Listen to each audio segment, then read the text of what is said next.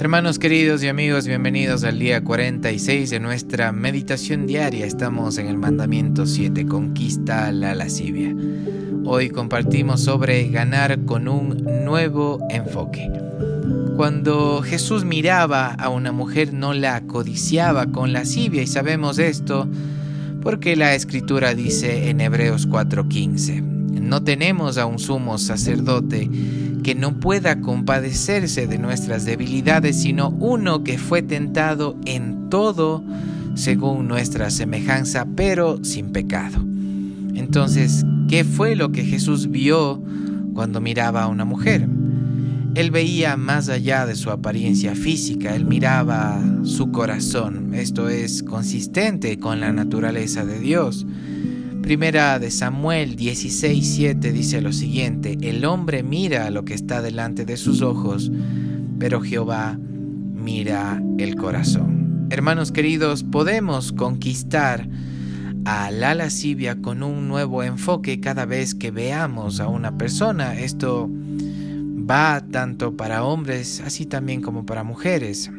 Especialmente esta es una batalla que tenemos los hombres. Recuerdo hace mucho tiempo, cuando era más joven, la instrucción que me dio un hermano muy querido, un pastor que había tenido una lucha con la lascivia, y él decía lo siguiente, que cuando miraba o veía a una mujer de una apariencia deseable a los ojos de un hombre, él simplemente desviaba su mirada de ella y pensaba y decía, soy un hijo de Dios, tengo una hermosa familia y el propósito de Dios en mi vida es el siguiente. Y se repetía esto varias veces en su mente hasta que la tentación se iba.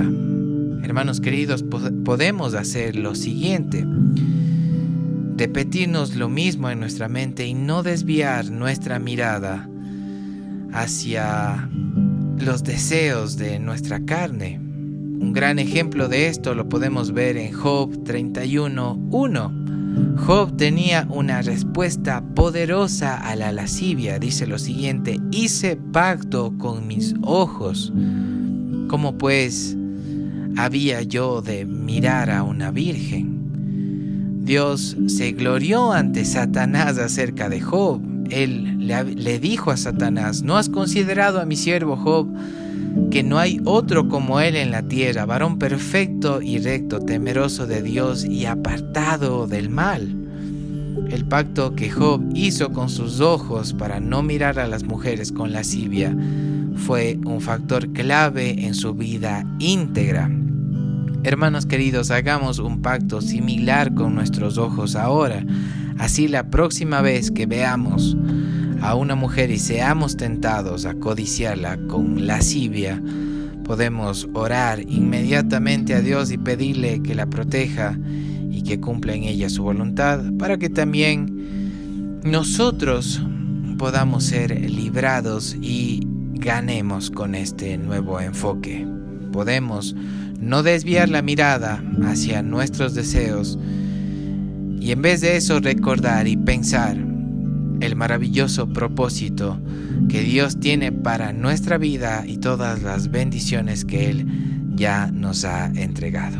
En el nombre de Jesús los bendigo y nos encontraremos el día de mañana.